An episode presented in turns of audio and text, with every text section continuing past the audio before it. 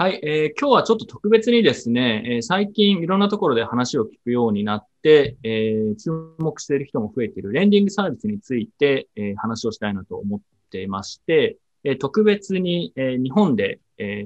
ー、仮想通貨のレンディングサービスを始めた、えー、シグノスの三原さんに来てもらっています。よろしくお願いします。よろしくお願いします。はい。えー、三原さん。まあちょっと三原氏と呼ばせてもらいますけど、えー、あんまり、あの、過去に反省会に出たことないですよね。今回初。は、ついに初めて、はい、出ることになりました。はい。よろしくお願いします。お願いします。えー、まあ、なので、反省会を見ている人たちは初めての人が多いと思うんですけど、実は自分、あの、まあ、この後ちょっと自己紹介してもらうと思うんですけど、まあ、彼がビットバンクにいた時から結構仲が良くてですね、あまり 知られてない気もしますけど、えー、まあ、なので、シグノス今回、えー、いつ始めたんでしたっけ？レンディングサービスの。えっ、と、昨年の、えっ、ー、と、ウェブ版を公開したのが12月で、実際にマニュアルで始めてたのも夏ぐらいからやってました。あ、なるほど。はい。なるほど、なるほど。去年ですよね。はい。なので、えー、まあちょっと彼の経験も含めて、えー、まあなんでこういうレーニングサービスを始めたのかとかも、えー、先にちょっと聞いていきたいと思うんですけど、えー、まず、そしたら、ちょっと自己紹介というか、知らない人向けに、えー、今までどんなことをやっていたのか、経経験とか経歴とかについて教えてもらっていいですか？はい。えー、はじめまして、えー、三原博之と申します。えー、私はですね、新卒で最初楽天にエンジニアとして入社しまして、でその後 IT 会話にいたんですけれども、えー、2014年にマウントボックスをきっかけにビットコインをあの詳しく調べたところ、非常に面白いなと思いまして、うん、で、それをきっかけに、まあ、ビットバンクに縁があって2014年に入社させていただきました。なので、かれこれもう6年、7年ぐらい、この業界にいて、で、最後、執行役員 COO という形で、まあ、営業部門を統括しながら、えー、今のこの会社を立ち上げたという流れになります。うん。なんか、だからビットバンクでもかなり初期から働いてたって感じですよね。そうですね。1号社員でした。あ、1号か、そうか。もうだから自分ももう14年かな？まあ14年か5年か忘れましたけど、かなり早いタイミングからお互い、まあ知ってて、で、年もたまたま一緒なこともあって、なんかかなりね、あの、昔から一緒にこう、業界にいる仲間っていう感じの、えー、認識なんですけど、で、その後ビットバンクで CO までやって、なんでレンディングサービスやろうと思ったんですか？そうですね。大きく二つ理由があるんですけれども、一つ目が、もともと実はこのレンディング、仮想通貨のレンディングすごく強い興味がありました。うん、で2019年の1月ぐらいから興味持って実は調べていたんですけれども、なかなか取引所であの規模を拡大するのが難しいなと考えて、特に何もしなかったんですが、まあ、コロナもあって、まあ、この先の人生何があるかわかんないし、自分でやってみたいなと思ったのが一つ目の理由です。うん、で二つ目は、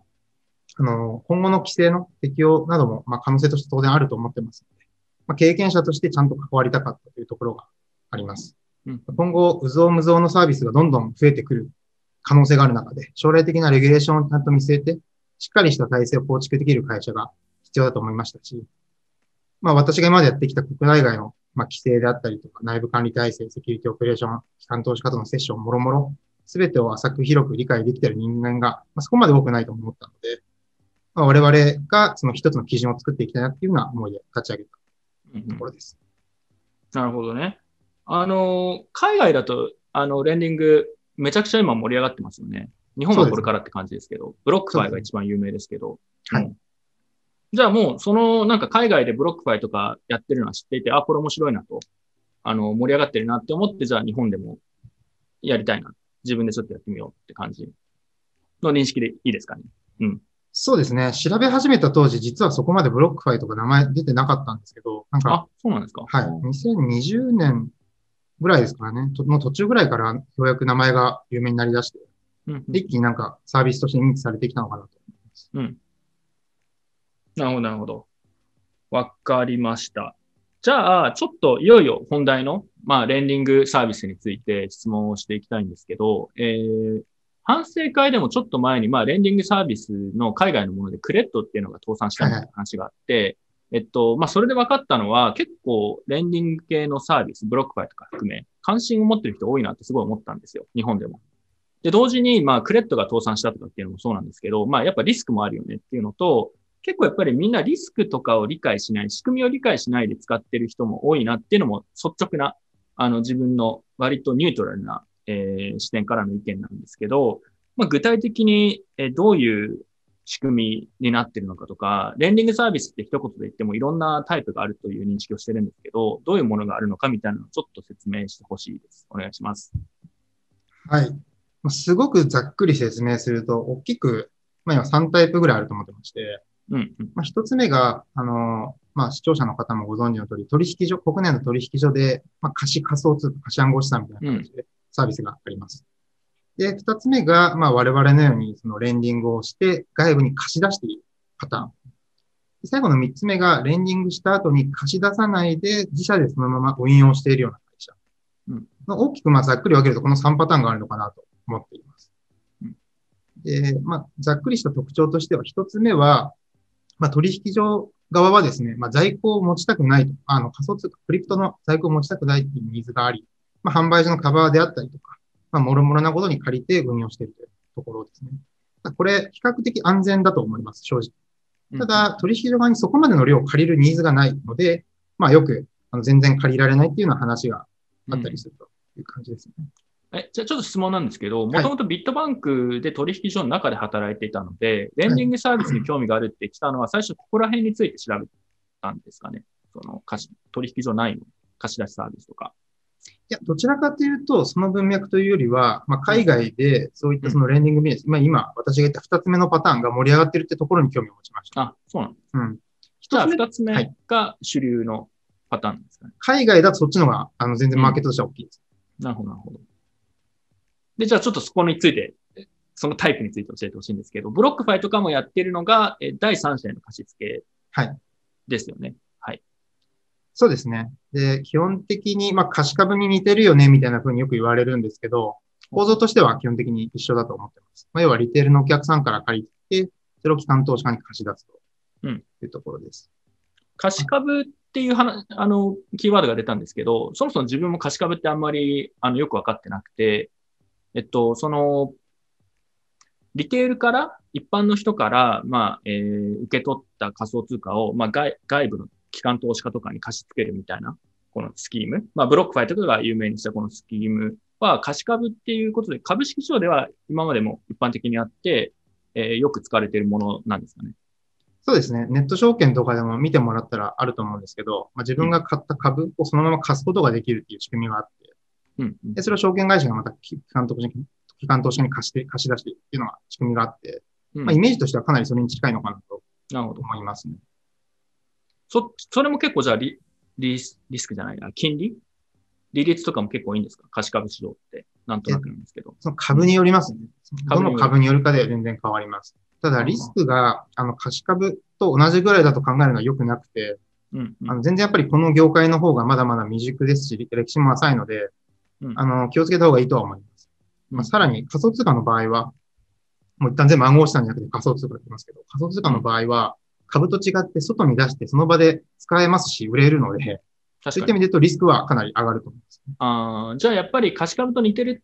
とは言って、まあそういうこう別の業界でのモデルはあるんですけど、まあ全体としてやっぱり仮想通貨、まあもしくは暗号資産の似たような貸し出しサービスっていうのは、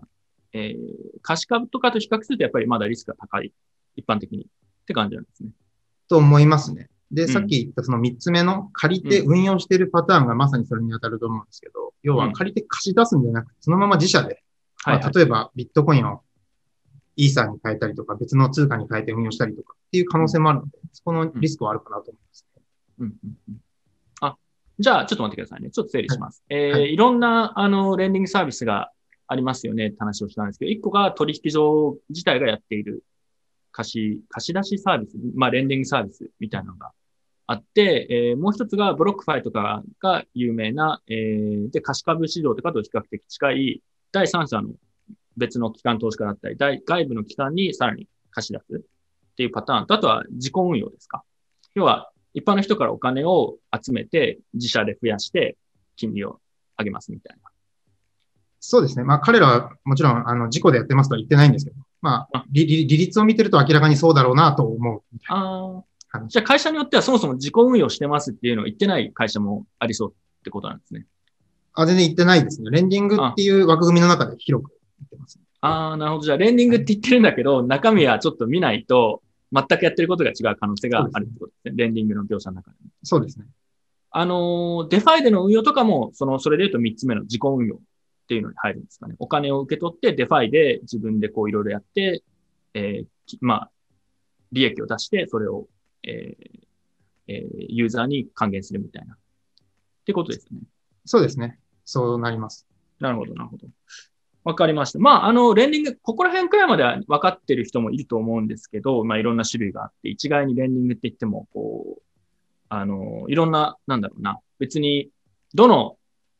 え、タイプが必ずしも全部良くて全部悪いとかいうわけではないと思うんですけど、まあ、こういうサイトでも種類がありますよっていう話は、えー、まず理解しておかなくちゃいけないことだと自分も認識しています。えっと、そしたら、えー、それぞれまあメリット、デメリットあるって言って、リスクみたいなのもあると思うんですけど、これはちょっと次の動画でちゃんとこう、こういう、まあ本当シグノスも含めてだと思うんですけど、僕は結構今回フラットな中立な視点で聞いていきたいんで、まあこういうリスクがあるとか、えー、落とし穴こういうところを気をつけなくちゃいけないっていうのは、まああると思うんですけど、まずちょっと Cygnos がやってることについてもう少し、えー、聞きたいんですけど、えー、自分もまあその個人的な関係があるとかもそうだし、まあ結構興味があるといえばあるんですね。 BlockFi とかも海外ではあの評価高くて、えー、使ってる海外のビットコイナーみたいなのもかなりたくさんいますし、えー、自分も仕組みを理解してリスクを理解すればちょっと興味がある。まあちょっと使ってみてもいいかなっていうくらいではあるんですね。あの、個人的に。で、だからもう少し Cygnos がどういうことをやってて何を気をつけてるかっていうところをちょっと聞いていきたいんですけど、えっと、 BlockFi と Cygnos が似た仕組みって言ったんですけど、具体的に Cygnos が、例えば自分が 1BTC Cygnos に貸し出貸し出したとして、その後何をやってるのかっていうのをちょっと教えてもらっていいですか？言える範囲で。はい。はい、はい、えー、そうですね。先ほど申し上げた通り、うちは事故で全く運用してないので、お借りした仮想通貨をそのまま外部の機関投資家に貸し出すっていうのはオペレーションをやっています。うん、でどういうところに貸し出してるかっていうと、これ話す長くなっちゃうんですけど、まあ、ちゃんと我々の中でそのリスク管理を行って、まあ、予診管理を行い、その中で問題ないと判断した機関投資家に対して貸し出してます。で彼らはその借りた仮想通貨を使って、アービトラージだったりとか、まあ、ショートをしたりだったりとか、そういったニーズが存在しているというようなところ。なんか、これも BlockFi とかでも似たような、まあ、指摘とか批判みたいなのあるんですけど、うん、これはどこにどれ、どれくらいっていうか、どういうふうに貸し出しているかっていうのは当然企業秘密で、そこはやっぱ言えないとこなんですよね。そうですね。ここがビジネスの肝になるので、そこはみんな公開してないです、うんうんうん。ただ、そういう期間でお金を借りてきて、それを使ってアービトラージをしたりとかっていう需要が、まあ、あるから、えー、まあ、そこの、なんていうんだろうな、えー、入り口になってるみたいなことですかね。そうですね。で逆に言うと、これは自分個人が、その、例えばシグノスみたいなところがやり取りしている機関投資家と直接交渉みたいな、まあ、まあ、難しいってことですもんね。当然ですけど。そうですね。個人で入っていくのは結構難しいです、ね。ああ、なるほど。はいはいはい。えっと、そしたらなんか今、えっと、機関投資家、貸し出す機関投資家を、まあ、ちゃんと予診管理をしたり、まあ、厳選してるって言ったんですけど、なんか具体的に気をつけてるところとかって、見てるところとかってあるんですか？そうじゃないと、ちょっと具体的にどういうところに貸し出してるのかっていうのが、やっぱり全然イメージがつかないので、なんか言える範囲でいいんですけど、まあ、あの、条件としてつけてるところとか、気をつけてるところとかって言えるものはありますか、そうですね。まあ、チェックリストみたいなものがあるんですけれども、うん。まあ、基本的にその財務的な数値であったりとか、うん、まあ、もちろんお互いのその AML に関連する部分であったりとか、まあ、一般的にこう取引する際に気をつけなくちゃいけない部分に加えて、まあ、財務的にどうかみたいなところを合わせてみてる。で、その中で、まあ、質問をお互いやり取りしてる。で、まあ、当然、リーガル的な契約を、うん、そういった流れになります。うん。そこの、なんか、クライアントというか、貸し出し先の機関投資家とかは、まあ自分が、あの、まあ、見つけてくるというか、探してきて、審査というか、ここ大丈夫なのかっていうのは調査して決めていくって感じなんですよね。そうですね。なるほど、なるほど。わかりました。えっと、じゃあ、えー、貸し出した通貨は、えー、海外の機関投資家に貸し出してるっていう話なんですけど、で、そこの、まあ、あのー、選定をするのが結構難しくて、そこをやってるのが、まあ、ある意味価値を提供してるっていうことだと思うんですけど、これって自分、はい、こういうのが出てきたときに、日本の、えー、規制的にこれ大丈夫なのかなっていうのをちょっと思ったんですけど、これって問題ないんですかね、うん、日本の取引所とか、あの、業規制ありますけど。はい。えっ、と、我々はですね、まあ、売買を提供しているもいないですし、まあ、カストディを行ってもいない。まあ、あくまで消費貸借として暗号資産を借りてきているので、まあ、カストディ、いわゆるカストディ規制には当たらないうん。ですね。まあ、なので、たまに預けるっていう表現を使う人がいるんですけど、それは完全に間違っていて、ああ、自分も預けるって言いますけど、預けてるというわけでは正確にはないんです。そうです。全くもって預かってないですし、うんあ。の、分別管理の対象とか、まあ、そういうのも当然全く持ってないので、交換業も全く持ってないので、そこは気をつけた方がいい。うん、うん、うん。うんなるほど。え、じゃあ逆に言うと、正確な表現を使うとどうなるんですか？自分がこれは、えっと、預けてるというか貸してる？そうですっ。て、貸してるって表現貸してる。消費貸借で完全に貸してるだけです。はいああ、なるほど、なるほど。だから返還してもらう義務、あ返還する我々には義務が。あ、義務がある。で、そこは契約でやってるから、そうです。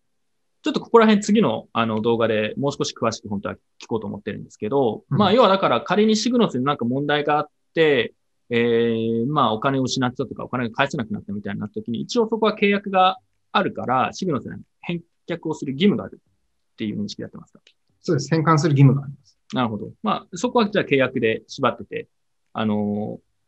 ていう感じですね。で、海外ででも、あのークレットとかもそうだったんですけど、そこが潰れちゃって、えーお金が返ってこないみたいなことがあったと思うんですけど、あれはじゃあそういう契約をちゃんとやってなかったっていうことなんですかね。ちょっとよくわかってないんですけど。あれはもう単純に、その、破産をしたので、まあ返還する義務はあるんだけど破産したっていう話。ああ、なるほど。じゃあ、もちろん、あの、そういうリスクも、まあ、あるにはあるってことですね。まあ、そこら辺についてはちょっと次、えー具体的に、じゃあ、シグノスに何か問題があった、もしくは、貸付先の金融機関に問題があった時に何が起こるかっていうのはちょっと聞こうと思うんですけど、なるほど。なんとなく分かってきましたと。